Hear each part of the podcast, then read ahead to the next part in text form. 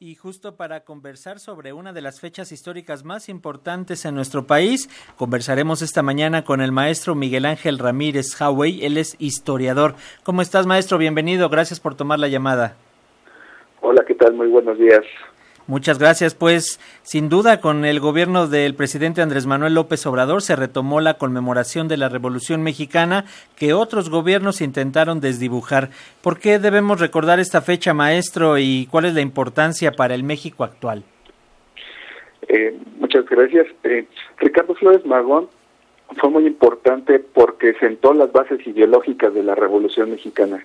Estas bases de justicia social, de igualdad y de libertad, se las debemos en, gran parte al trabajo de Ricardo Flores Magón como periodista y precursor de la Revolución Mexicana.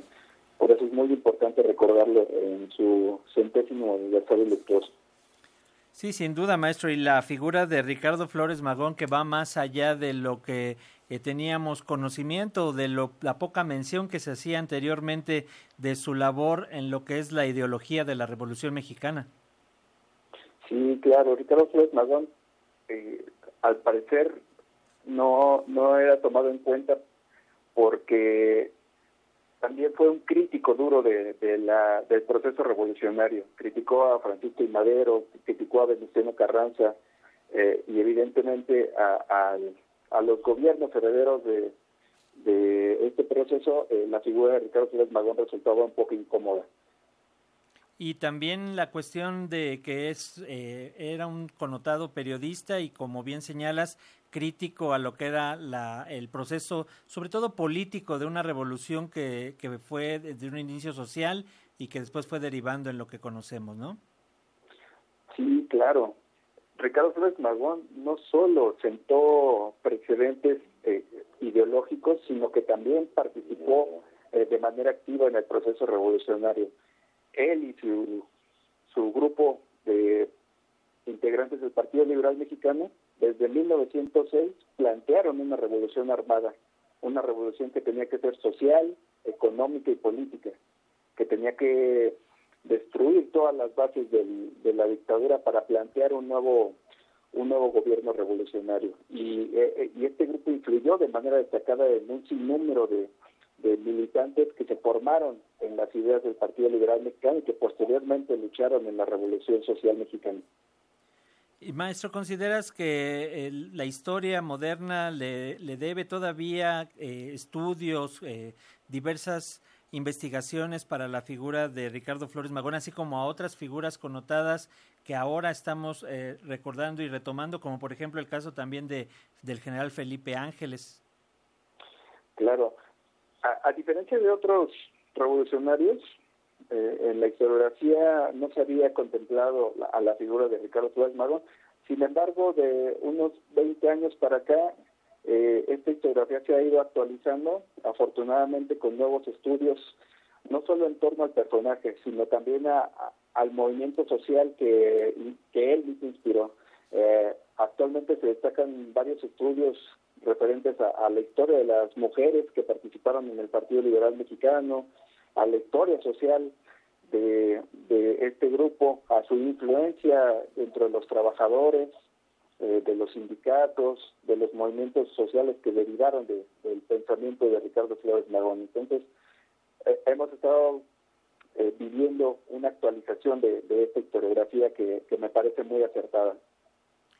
Uno de los tres presidentes que destaca eh, el actual mandatario López Obrador es a Francisco y Madero. Su imagen como demócrata, él lo considera como el mayor demócrata que ha tenido nuestro país. ¿Qué, opinión nos, das acerca de eh, Francisco y Madero en lo que significa la Revolución Mexicana, maestro?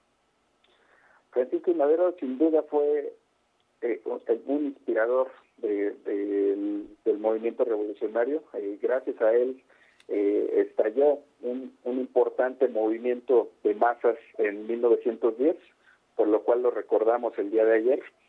Eh, sin embargo, la revolución maderista planteó una revolución política, una revolución que desde el punto de vista social se quedó corta, porque no trastocó eh, los, los cimientos de la desigualdad social Eh, por el contrario, Ricardo Flores Magón y, los integrantes del Partido Liberal Mexicano desde 1905, año en que fundan el partido, eh, pusieron en, el eje de la discusión el tema social y económico. En el programa del Partido Liberal de 1906 estaban contempladas una serie de derechos sociales, eh, derechos para los campesinos y para los trabajadores, que posteriormente fungieron como inspiradores de, una revolución social que se cristalizó en la Constitución de 1917. El artículo 123, que contempla diversos derechos de los trabajadores, está inspirado en el programa del Partido Liberal Mexicano de 1906. Y maestro, ¿consideras que la propia revolución fue la que acabó con este legado de Flores Magón, sobre todo la revolución institucionalizada? Sí, como lo comentaba previamente, eh, la figura de Ricardo Flores Magón resultaba un poco incómoda para los gobiernos emanados de la revolución, eh, porque fue un duro crítico del proceso revolucionario mismo. Eh, criticó a, Álvaro Obregón también, y a Venustiano Carranza lo, lo tenía en la mira crítica desde 1900 13, 1914. Pues por eso Ricardo Flores Magón parecía a, ojos del gobierno ser, ser un personaje incómodo. Sin embargo, eh, el gobierno de Lázaro Cárdenas también lo reivindicó. Eh, reivindicaba la figura de, Flores Magón precisamente por, por el legado ideológico que este y que sus compañeros dejaron al, al proceso revolucionario. Y nuevamente eh, el gobierno de Manuel López Obrador eh, lo, retoma como una figura principal. Son curiosamente los, los gobiernos identificados con, con, la izquierda los que retoman eh, la figura de Ricardo Flores Magón. Claro, sin duda. Y bueno, finalmente, maestro, te, te señalaríamos la cuestión del discurso que dio ayer el presidente López Obrador acerca de este 112 aniversario del inicio de la Revolución Mexicana y destacaba la importancia del pueblo, de la gente y en vísperas del próximo fin de semana que él convoca a una eh, marcha, también señala que cuenta con el apoyo popular. ¿Cómo ves estas similitudes históricas entre lo que se vivió hace 112 años con lo que estamos viviendo actualmente? Yo sé que hay parámetros diferentes, pero en cuanto a esta cuestión del pueblo informado y el pueblo despierto que señala el presidente López Obrador. Sí, definitivamente la, la historia de México en sus diferentes procesos eh, está compuesta de diversos elementos y uno de ellos que me parece que es fundamental en, todos estos procesos es el, de la participación de, las masas, del pueblo.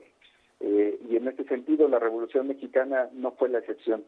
Eh, la Revolución Mexicana eh, es impulsada en gran mayoría por el, por el, el apoyo popular a, las demandas revolucionarias desde 1906 y se cristaliza en 1910 con el apoyo de Francisco y Madero. Entonces, eh, la participación de, las colectividades en los distintos procesos históricos y sociales es fundamental para llevar a cabo las transformaciones que, el país requiere.